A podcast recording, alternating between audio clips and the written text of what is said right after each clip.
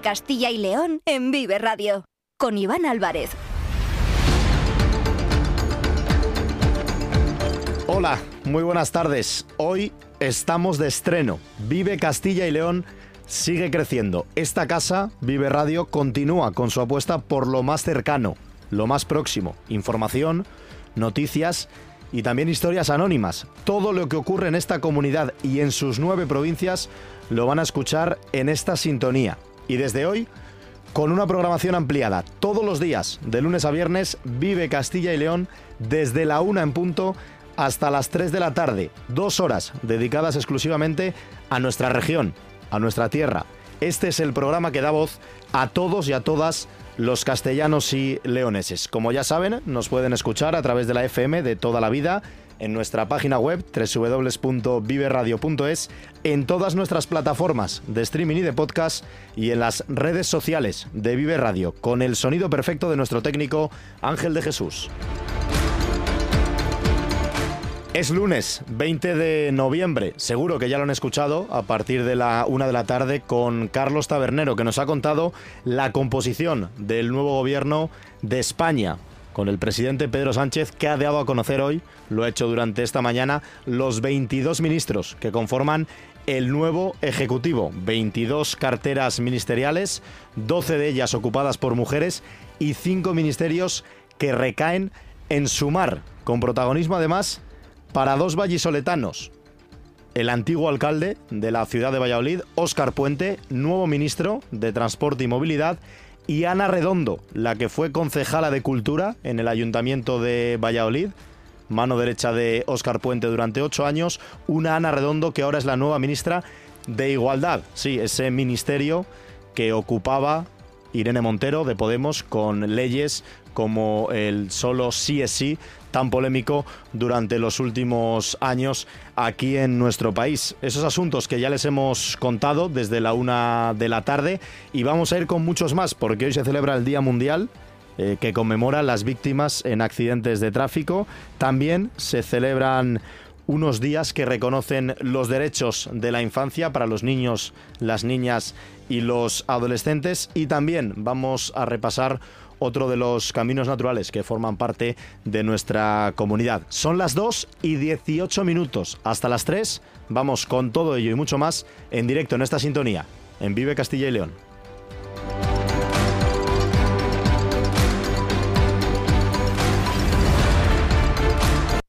Vive Castilla y León en Vive Radio. Con Iván Álvarez.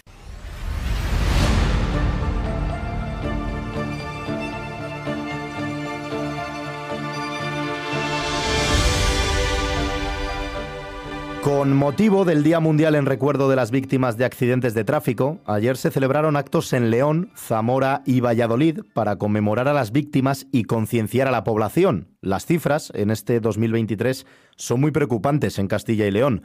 113 fallecidos en lo que va de año y 59 hospitalizados. En León, varias decenas de personas se sumaron a los actos programados por la Fundación Abata de Ayuda al Accidentado, con una caravana en la que participaron el Club Motero y el Club Ciclista y una ofrenda floral llevada a cabo en la glorieta que une las avenidas Fernández Lareda y José Aguado de la capital leonesa. En Zamora, una marcha motera partió desde el cementerio hasta la localidad de Toro y en Valladolid Decenas de motos cruzaron el centro de la ciudad hasta llegar a la plaza de Portugalete, lugar elegido por varias plataformas y asociaciones para concienciar a la población sobre una realidad muy presente y muy grave, que en muchos casos puede ser perfectamente evitable. Una de las presentes en la movilización vallisoletana fue Maripaz González Gallego, coordinadora de Aisleme en Castilla y León. Maripaz, ¿qué tal? Buenas tardes. Hola, buenas tardes. Bueno, si le parece, vamos a comenzar precisamente por esa concentración celebrada ayer domingo en Valladolid para recordar a las víctimas de accidentes de tráfico. Cuéntenos cómo se desarrolló la mañana. Bien, además es que salió bastante bien. Ah, organizamos a ESLEME, eh, Fundación Abata, Plataforma por la Seguridad Motela y, la Asociación de Motoclubs de Valladolid. organizamos eh, entre las cuatro asociaciones eh, vino mucha gente, eh, estuvo el alcalde de Valladolid, estuvo la delegada de gobierno, la subdelegada de gobierno. La verdad es que nos sentimos bastante apoyados. El problema es, es que es solo ese día. Y yo mm. siempre digo lo mismo. Eh, yo sufrí un siniestro vial siendo pequeña en el año 95, lo cual me ancló en una silla de ruedas para el resto de mi vida y destrocé a mi familia literalmente. El, problema es que somos los ignorados de la sociedad, los olvidados. Si no se nos ve, no existimos. Y es una verdadera pena, pero ya no solo por la sociedad, sino por también la, la, administración pública. Mm. Entonces, eh, parece, siempre se habla de los fallecidos, que por desgracia han aumentado y lo que vamos de año es preocupante, las cifras muy preocupantes. Eh, más que nada porque encima el 52, en el año 22, eh, a nivel de España, el 52% de los fallecidos que llevaban un vehículo dieron el alcohol, sustancias o todo junto. Entonces eso yo creo que es todavía más preocupante.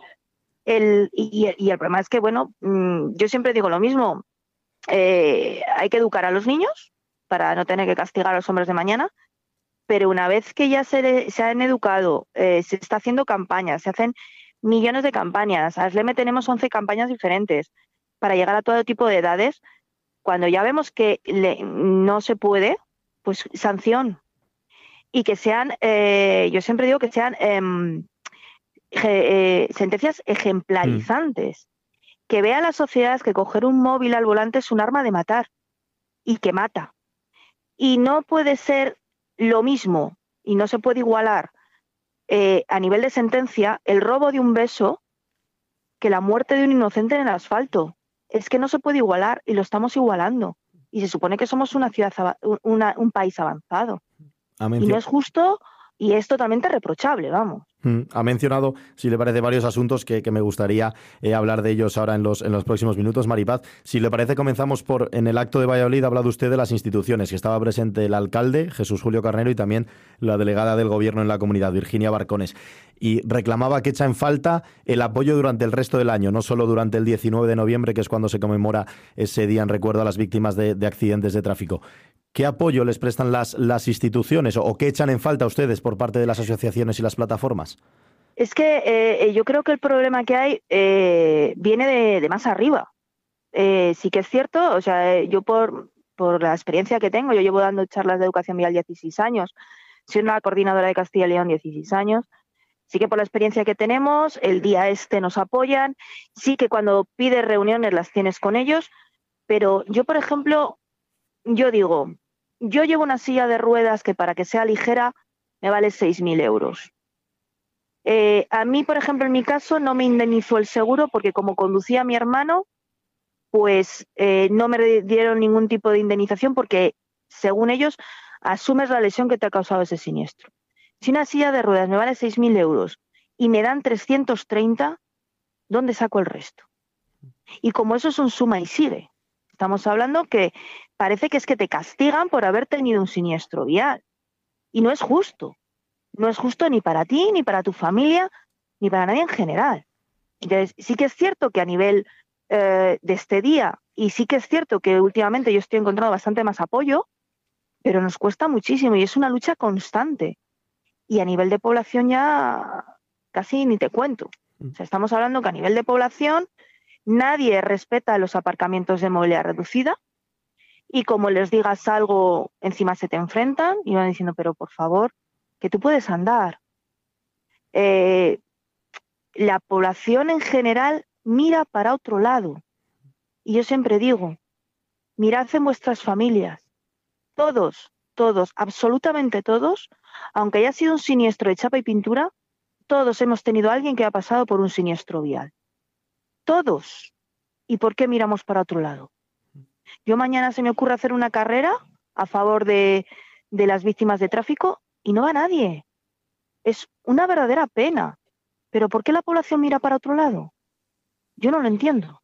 Además, en una es una lacra, un problema que genera muchísimas, eh, no solo los fallecidos, como, como hablamos con Maripaz, sino también todas esas personas, que es el caso de, Maripaz González Gallego, coordinadora de SLEM en Castilla y León, que sufrió un accidente hace ya unos cuantos años y el resto de tu vida, pues en este caso, por ejemplo, puedes estar condenado a estar en una eh, silla de ruedas. Te quería preguntar, eh, Maripaz, también el hecho de, las penas, que lo estabas comentando al principio de, de la entrevista sanciones ejemplarizantes, que en muchos casos son leves, con personas que directamente, pues, eh, no solo se llevan una vida por delante, sino que pues también pueden condicionar el resto de la vida de, algunas personas.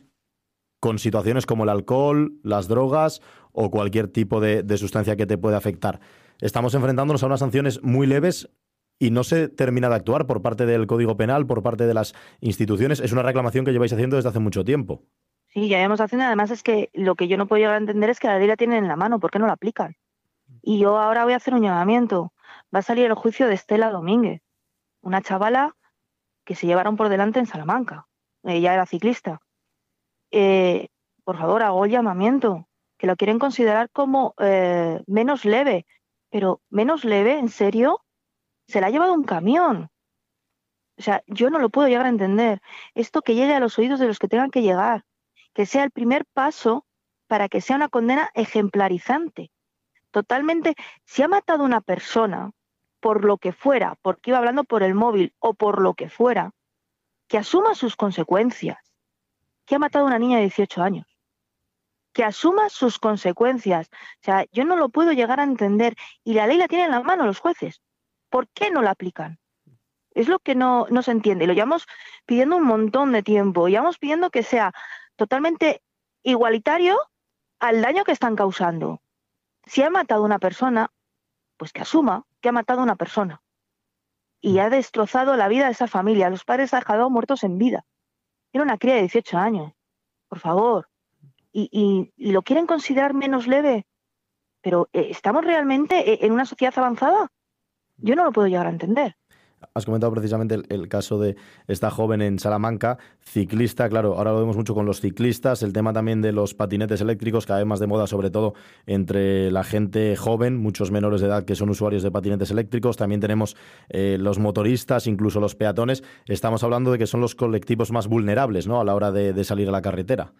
Sí, sí, yo, mira, eh, una de las cosas que Ahora hemos estado en un cole, una de las cosas que recalcamos mi compañero Aitor y yo, les decimos a los chavales cuando van en la bici, a ver, vosotros en un carril bici sois los, eh, en un carril bici, en un carril compartido, sois los débiles, pero cuando vais a una acera, sois los fuertes. Tenéis que tener cuidado, tenéis que ir a paso de peatón. Yo creo que la base está en la educación. Educamos a los niños de hoy. O sea, eh, a SLM llevamos 11 campañas y empezamos desde sexto de primaria. Aquí en Valladolid voy con mi compañero Aitor Martínez, que es policía municipal en Valladolid, y se les dan unas charlas dependiendo evidentemente de su edad. A los mayores se les dan unas charlas muy duras. Pero yo siempre digo, yo prefiero que lloren ahí, hmm. a que luego tengan que llorar sus padres. Si el, hecho de que lloren ahí, que les quede marcado, que, sea una charla que le quede realmente marcada, eh, a lo mejor el día que tengan que tomar una mala decisión de subirse con una persona que ha bebido al coche, pues no lo hacen. Y en más de 5 millones de personas que, hemos llegado directamente a SLEME desde que se creó hace 33 años, a lo mejor hemos salvado la vida a alguien. Ya solo con eso nos vendría muy bien, pero vuelvo a decir lo mismo. Eh, cuando ya la educación eh, ya no llega más, sentencias ejemplarizantes. Que yo creo que es de la forma que conseguiríamos bajar esta lacra y conseguir víctimas cero algún día.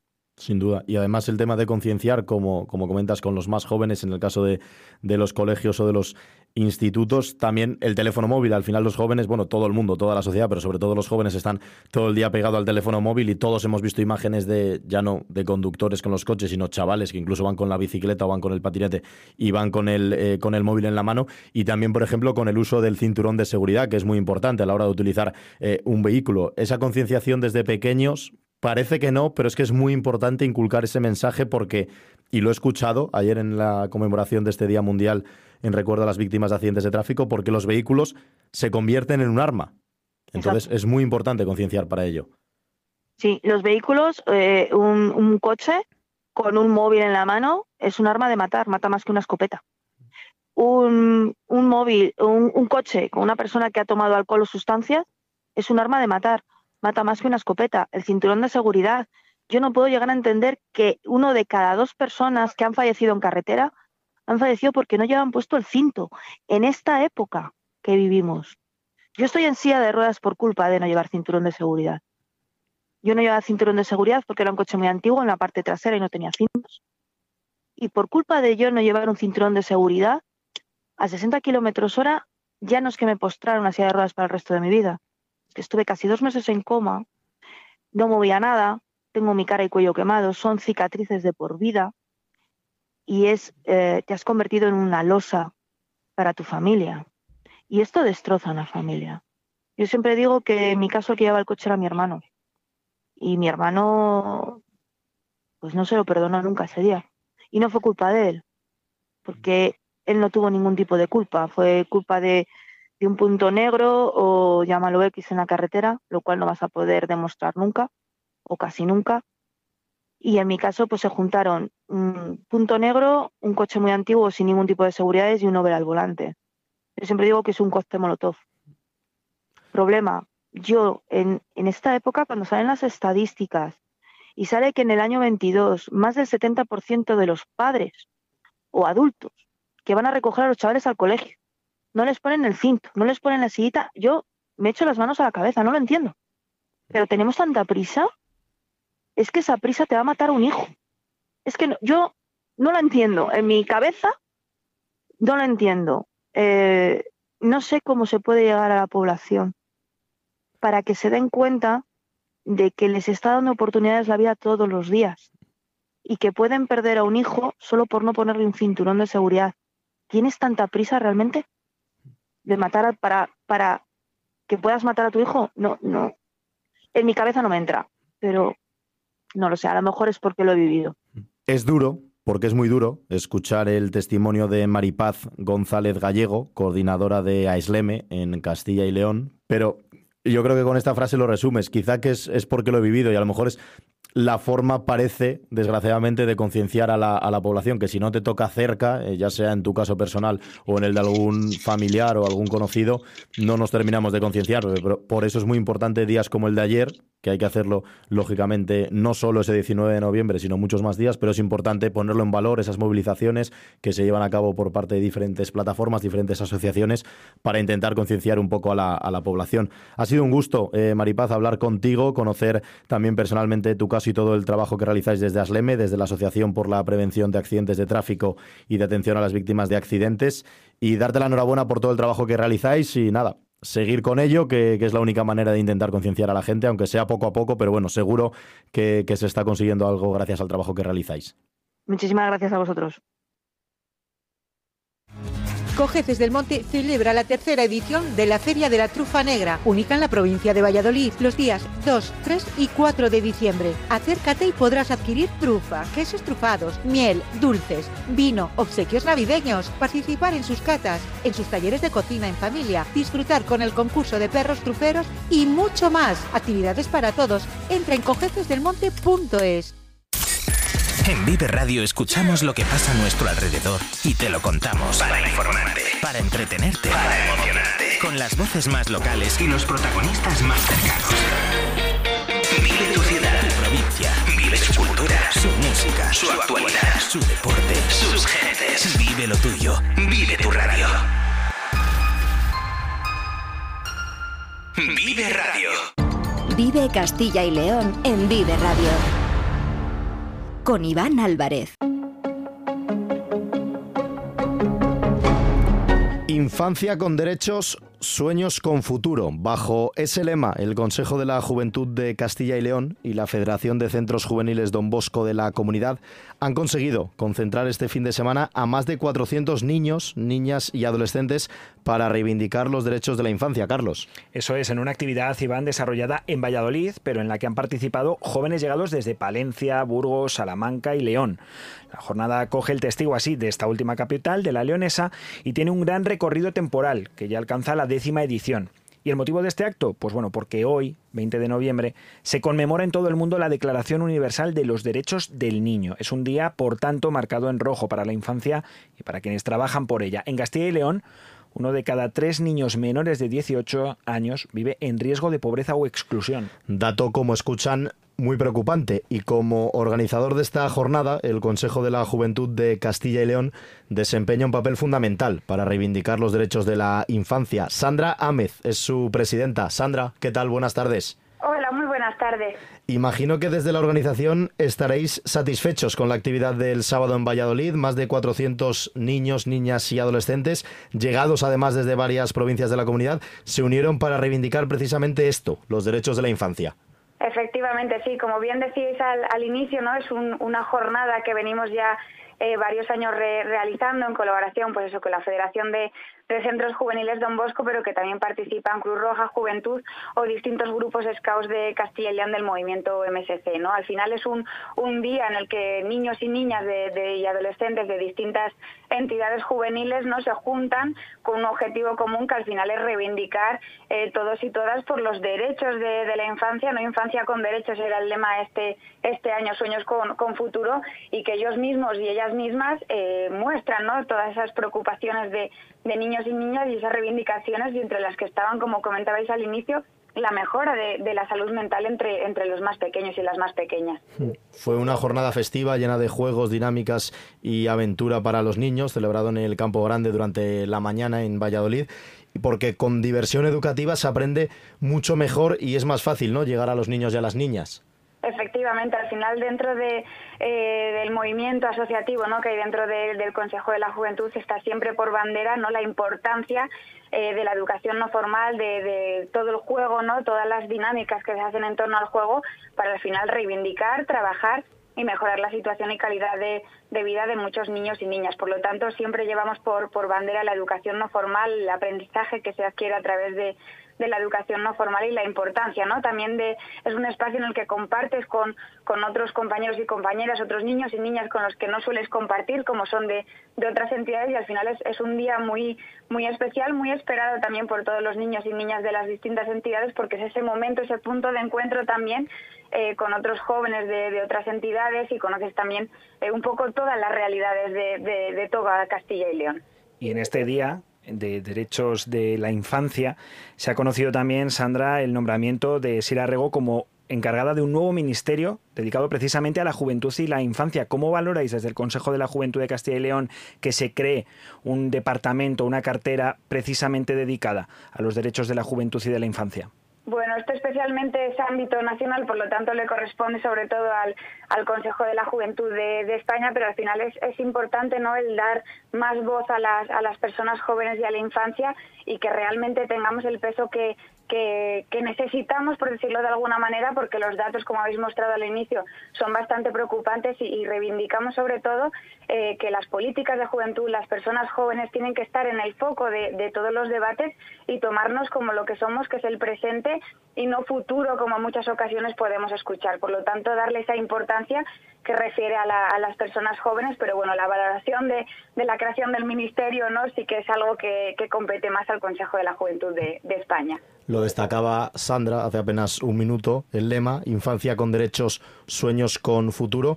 ¿Cuáles son, Sandra, esos derechos fundamentales que cualquier niño y niña en el mundo debe tener?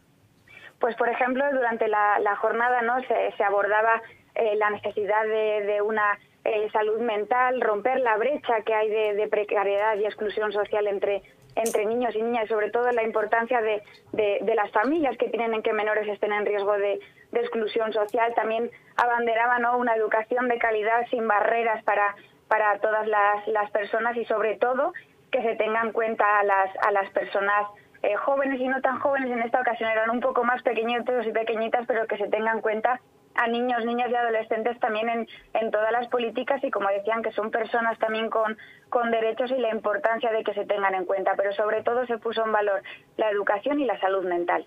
Hablabas, Sandra, del riesgo, de ese riesgo de, de, exclusión, un riesgo que sufren sobre todo menores y en situaciones de conflicto o en contextos de emergencia, como por ejemplo los que están sucediendo en la franja de Gaza o en Ucrania. Pero aquí en Castilla y León, ¿a qué situaciones de riesgo se enfrentan los niños y niñas durante la infancia?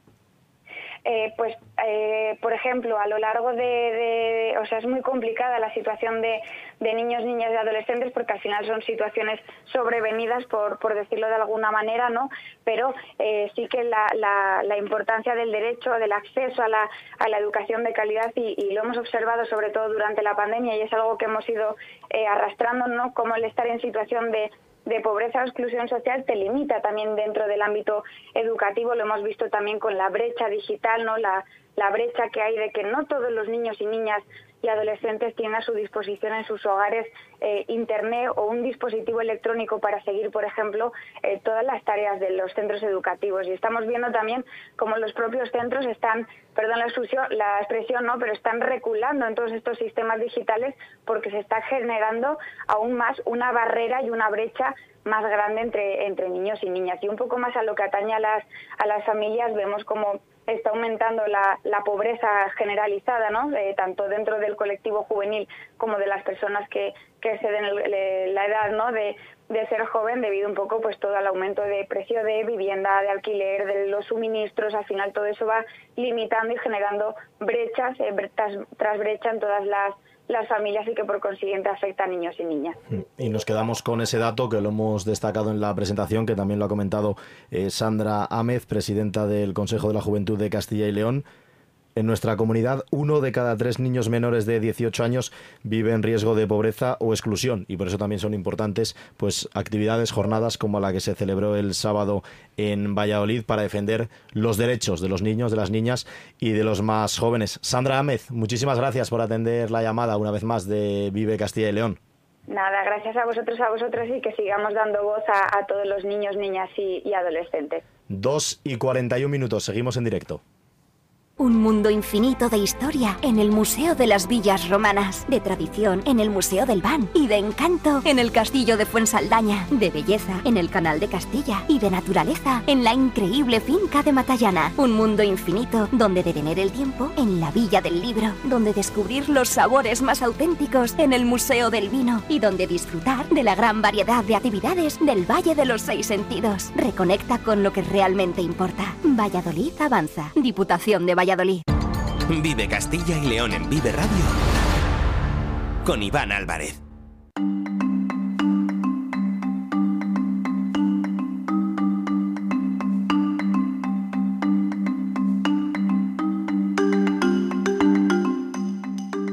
Los Caminos Naturales de España celebran su 30 aniversario, un proyecto impulsado por el Ministerio de Agricultura, Pesca y Alimentación que nació como un turismo alternativo que apuesta por el deporte y el medio ambiente. Más de 10.000 kilómetros de rutas y más de 130 itinerarios en todo el país, creados desde 1993 para impulsar el mundo rural, sus negocios y sus gentes. Una buena fórmula para conocer los rincones naturales de España. Y de esto, Castilla y León sabe mucho, desde el romántico palentino hasta el Valle del Eresma, en Segovia, pasando por las Merindades, en Burgos, o la Senda del Duero, que cruza la comunidad horizontalmente. 21 son los caminos naturales existentes en Castilla y León y hoy vamos a conocer uno de ellos. Viajamos hasta la Sierra de la Demanda, en la provincia de Burgos, donde se encuentra el Camino Natural y Vía Verde que se extiende entre las localidades de Arlanzón y Monterrubio de la Demanda. Desde allí nos atiende Fernando Castaño, gerente del Grupo de Acción Local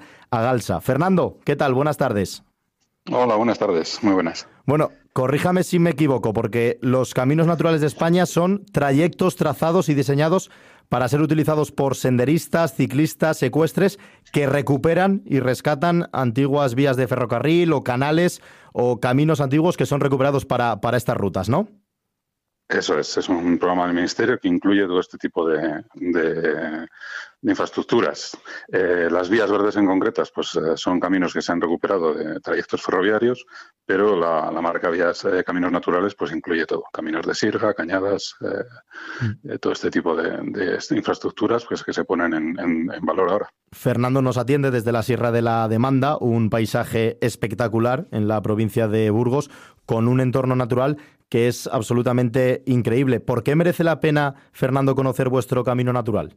Bueno, pues has dicho que hay 21. Este fue uno de los primeros, yo creo que el primero se hizo en Castilla y León, y era un pequeño tesoro que estaba aquí escondido. Era un antiguo ferrocarril que estaba abandonado desde el siglo pasado y era una infraestructura pues que, estaba aquí, que solo conocían los, los, pueblos y que realmente pues, pues tiene un valor pues, pues enorme. Atraviesa toda la Sierra de la Demanda por unos parajes espectaculares, se atraviesan eh, terrenos de, de, hayas, de pinos, de roble, de abedules, eh, pantanos, montañas, túneles y la verdad es que son 55 kilómetros de, disfrutar patrimonio natural sobre todo. 55 mm, kilómetros, ha hablado del ferrocarril, sigue el trazado de un antiguo tren minero, ¿son los 55 kilómetros de este antiguo tren? Sí, sí, sí, tiene alguno más, porque el tren inicialmente llegaba desde, desde Villafría en Burgos hasta Monterrubio. Mm, no terminó a, llegar, no terminó a ponerse la vía en funcionamiento, se sacaron materiales, era un tren minero, eh, había minas aquí en, los pueblos de, la Sierra de la Demanda y pues eh, no sé si llegó a hacer un par de trayectos enteros en toda su, totalidad. Es el tren eh, que pasa por Atapuerca, por las trincheras del, ferrocarril Atapuerca. se descubrieron cuando se hizo la, excavación y ahí estaban las, las, cuevas. Y la verdad es que tiene un, pues eso, una historia, lo tiene todo. Tiene mm. historia, tiene patrimonio, tiene cargaderos, tiene túneles, como te decía, y atraviesa pues un, paisaje espectacular. Porque es importante también destacar precisamente eso, ¿no, Fernando? La historia de nuestros antepasados, de toda la gente que muchos años atrás eh, desarrolló su vida allí y ahora nosotros tenemos el privilegio de poder eh, disfrutarlo gracias, pues en este caso, a caminos naturales o a la vía verde. Pero no solo es interesante el entorno, el paisaje, la fauna, la flora, sino también toda la historia que hay detrás, que es mucha y muy importante. Sí, esa es pues, la singularidad de, este trazado. ¿no? El resto pues, son aprovechamientos de, ferrocarriles que han estado, pues, como el Santander Mediterráneo, en uso hasta el año 85. Y, son pues, trayectos que, discurren por, por, itinerarios más o menos urbanos, por así decirlo. Este es eh, pues, un, pequeño ferrocarril del siglo pasado que, estuvo funcionando, que tiene su, misterio, que tiene su historia. El, señor, el inglés, eh, Richard Price Williams, que montó la compañía, que luego se hundió, luego lo cogió Diputación, las bocaminas que se pueden ver a lo largo del, trazado, de los cargaderos por donde se echaba el material a las, a los era así, es, privado, no depende de, Renfe, era pues es una vía privada, lo cual le da pues bastante singularidad también. Eh, estamos al lado de Atapuerca, que es el eh, recurso protegido por la UNESCO y y bueno, pues muy cerca del Camino a Santiago también. Mm. También es patrimonio de la humanidad. Y en cuanto a la fauna, ¿qué podemos observar para todos aquellos que decidan visitar este camino natural o esta vía verde? Eh, ¿Qué animales se pueden encontrar por allí, por toda esta zona? Bueno, pues eh, fue uno de lo que uno de los de los hitos que llamó la atención, ¿no? Cuando vinieron mm. los ingenieros, los que estaban redactando el proyecto, venían pues de hacer otra vía verde, pues en, Jaén me parece, o, en zonas más despobladas, y entraron aquí y empezaron a ver corzos, jabalís, por un trazado. Ten en cuenta que es un trazado, es un antiguo camino que estaba estaba echado a perder, o sea, estaba medio abandonado. Se usaba pues alguna explotación forestal o, o, los cazadores, pero es un camino que estaba completamente abandonado pues en medio de la Sierra de Demanda. Esto es reserva regional de caza y la fauna aquí pues pues campa a sus anchas. Entonces, bueno, pues tenemos eh, eh, tenemos corzos, eh, ciervos, jabalís, hurones, eh, zorros, bueno, pues todo tipo de, fauna silvestre. Mm. Es importante también eh, destacar, Fernando, ¿no? la importancia de estos proyectos, en este caso los caminos naturales, para mantener también vivo el mundo rural. Desde Agalsa, desde este grupo de, acción local, eh, tienen, tenéis el objetivo fundamental de promover el desarrollo socioeconómico de la Sierra de la Demanda. ¿Qué actividades lleváis a cabo? ¿Cuál es vuestra función a lo largo del año para mantener vivo un entorno como el de la Sierra de la Demanda? Bueno, nosotros llevamos 30 eh, años gestionando fondos europeos, dando subvenciones pues, a todo lo que sean iniciativas de desarrollo, tanto públicas como privadas. desde lo típico que son las casas rurales, que surgieron a la vez que estos programas líder, como todo tipo de iniciativas que se monten ahora. Eh, turismo activo, eh, turismo normal, pymes de cualquier tipo, la restauración a lo largo de estos pueblos, las pequeñas cantinas que estamos intentando mantener que no se cierren ya que es el primer punto de, apoyo para la repoblación. Y las infraestructuras turísticas. Este fue el primer proyecto, esto lo hicimos en el 99, empezamos con el proyecto, en el 2004 se, se financió y se inauguró en el 2006. Y bueno, pues ha supuesto un antes y un después para la economía local.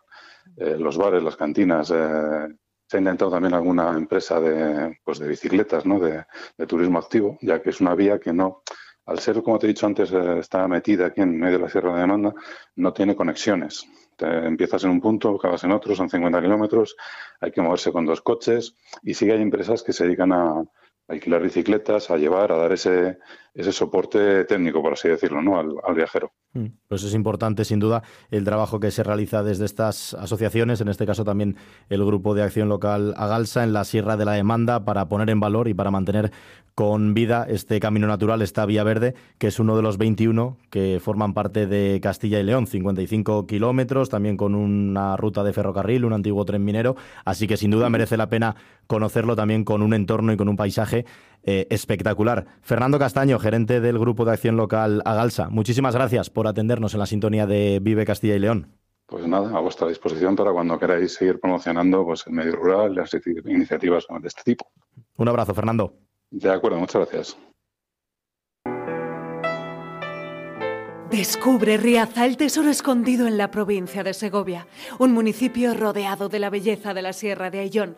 Sumérgete en su patrimonio cultural con ermitas centenarias y una impresionante iglesia renacentista. Disfruta de su rica gastronomía y de la Ruta del Color, un recorrido excepcional por pequeños pueblos con encanto. ¿Y qué decir del Alledo de la Pedrosa y de la Pinilla? Ven a Riaza, tu aventura te espera. Vive Castilla y León en Vive Radio. Con Iván Álvarez. Son las 3 menos 10 minutos y otro de los grandes eventos que se han celebrado este fin de semana en nuestra comunidad es el partido de la selección española de fútbol. Sí, más de 24.000 personas estuvieron anoche en un estadio José Zorrilla que rozó el lleno para llevar en volandas a España su victoria 3-1 contra Georgia. Partido de clasificación para la Eurocopa del próximo verano que se ha disputado con motivo del centenario de la Real Federación de Castilla y León de Fútbol. Un partido con goles, ambiente festivo, la niebla además también respetó todos los componentes de cara Iván para disfrutar de un buen partido en el fútbol del Real Valladolid. Sí, la verdad que además la entrada fue, como bien dices, espectacular, 24.000 personas y eso que todas las entradas estaban agotadas, se esperaba que hubiera 26, 27 mil, pero bueno, también algunos por compromisos y, bueno, algunos aficionados que no se pudieron acercar al estadio y bueno, victoria cómoda para España, que es verdad que se adelantó muy pronto con un gol de Lenormand, una falta votada por Ferran Torres, empató enseguida Georgia con Cabraskelia en un contraataque llevado a cabo por el conjunto georgiano, le costaba a España en ese juego de toque, toque, toque, Georgia estaba muy bien cerrada atrás, pero bueno, encontró con otro cabezazo de Ferran Torres que al final hay que insistir, cuando los equipos se cierran, centros laterales, el gol acaba llegando. Y luego, bueno, el tercero al final en un centro de Lamin Yamal, que se acabó colando de un defensa que la, que la desvió, otro centro, así que los tres goles llegaron de cabeza con tres centros laterales y ya había ganas de volver a ver a la selección en, en Valladolid. Desde luego. Habían pasado casi 18 años ¿eh? desde la última visita. Fue en 2006 con Luis Aragonés en el banquillo y me consta que no solo había vallisoletanos y vallisoletanas en las gradas de Zorrilla. Hasta Pucela se acercaron desde luego vecinos y vecinas de diferentes provincias de la comunidad para ver al equipo de Luis de la Fuente. El de anoche fue el cuarto partido de la selección en Valladolid y el undécimo en Castilla y León con un balance muy pero que muy positivo. Solo una derrota y 10 victorias de España. Y desgraciadamente no es muy habitual ver a la selección española de fútbol en estadios de nuestra comunidad. De hecho, solo tres ciudades han acogido partidos en la historia del combinado nacional. Valladolid en cuatro ocasiones, otros cuatro encuentros en Salamanca y tres partidos en León. Y si te parece, Carlos, pues podemos repasar rápidamente esos partidos que la selección española ha jugado en territorio castellano y leonés. Empezamos por Valladolid, donde España ha ganado los cuatro partidos que ha jugado. La victoria de anoche, como decíamos, 3-1 contra Georgia. En febrero de 2006, el último partido que se había jugado en Zorrilla, el equipo dirigido entonces, como decíamos por Luis Aragonés, se impuso por tres goles a dos a Costa de Marfil, con tantos de Villa, Reyes y Juanito, meses antes del Mundial de Alemania. Y Alemania, precisamente, volverá a ser el escenario de la siguiente cita para la selección. Allí se disputará la Eurocopa del próximo verano, para la que España se ha clasificado como primera de grupo, lo que significa que será cabeza de serie en el sorteo. Zorrilla es un estadio sin duda talismán para nuestra selección. 1-0 a la República Checa en 1997 con gol de Fernando Hierro y el año de los Juegos Olímpicos de Barcelona en 1992 España se impuso por dos goles a cero a Estados Unidos. Por aquel entonces la selección dirigida por Vicente Miera, que estuvo ausente en ese encuentro con Chus Pereda en el banquillo, pues se impuso a la selección norteamericana. Además, la selección también ha jugado en otras ciudades, por ejemplo en Salamanca, Iván. Sí, en Salamanca, donde ha disputado cuatro encuentros. El último fue frente a Lituania por tres goles a uno en octubre del año 2010, con la vuelta a casa de Vicente del Bosque, goles de Llorente y de Silva, la selección campeona del mundo, que era el primer encuentro que además jugaba en territorio nacional después de imponerse en el Mundial de Sudáfrica. En 2005 España le ganó por tres goles a cero a China. En 1988 cayó contra Suecia por un gol a tres y goleó con cinco goles a cero en 1978 a la selección de Chipre. Esa lástima que nos queda a los salmantinos, que somos los únicos que vivimos una derrota de la selección, porque en León los tres partidos se cuentan por tres victorias. Los tres partidos, además, en el antiguo Antonio Milivia, que hoy conocemos como Reino de León. Sí, además dos de ellos muy recientes. En 2016, victoria 8-0 ante Liechtenstein. En 2015 se impuso España a la selección de Costa Rica y también en el año 2003 España, por aquel entonces dirigida por Iñaki Saez, consiguió derrotar a la selección de Armenia con goles de Diego Tristán, de Iván Elguera y de Joaquín. Hasta aquí entonces, Carlos, el repaso de la selección. Esos 11 partidos, 10 victorias y una derrota en territorio castellano y leones. A ver si vuelven más. Esperemos que vuelvan y que sea pronto. Y ahora vamos a despedir, como siempre, nuestro programa conociendo la previsión del tiempo, la previsión meteorológica. Conectamos con nuestro compañero Daniel Angulo. Buenas tardes. Hola Iván, muy buenas tardes.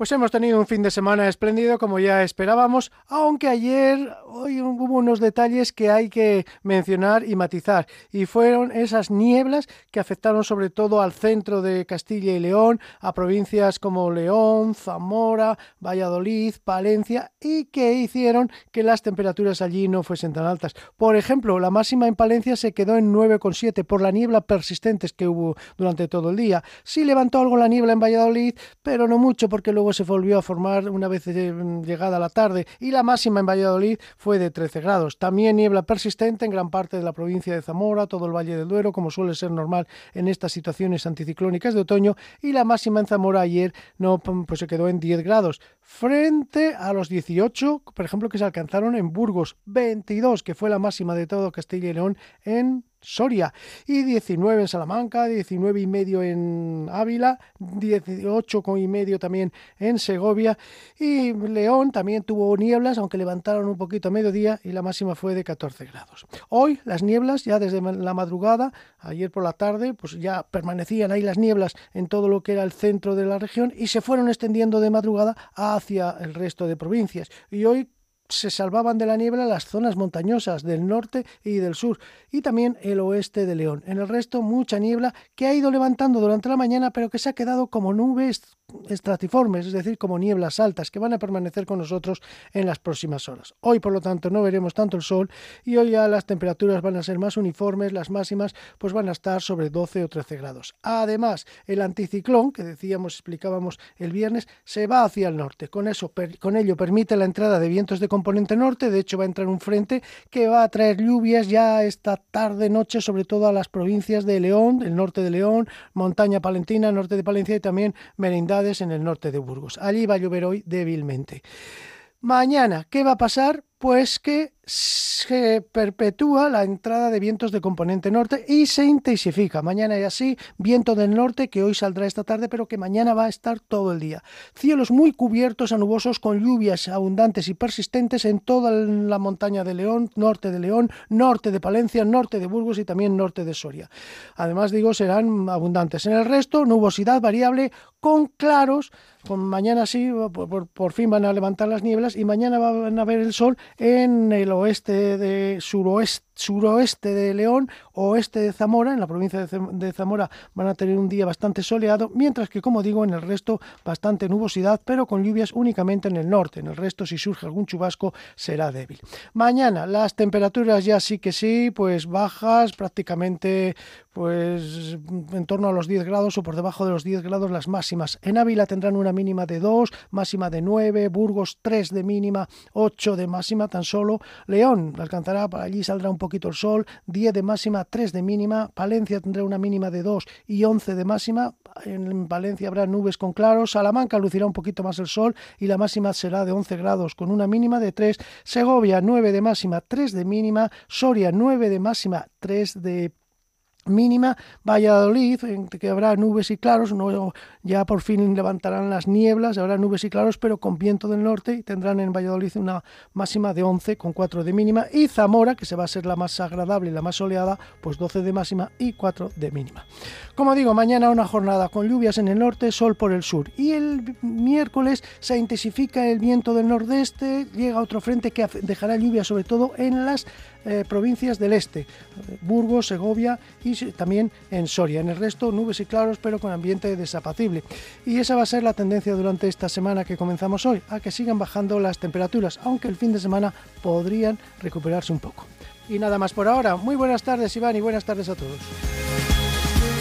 Buenas tardes, compañero Daniel Angulo, y muchísimas gracias por acercarnos un día más en esta sintonía, en la sintonía de Vive Radio, la información meteorológica. Nosotros les citamos mañana, ya lo saben, con este nuevo horario en el que Vive Castilla y León sigue creciendo y sigue aumentando su programación. Desde la una, todos los días, de lunes a viernes, este espacio regional que les trae la última hora de Castilla y León y de sus nueve provincias. Hasta mañana a la una. Sean felices, adiós.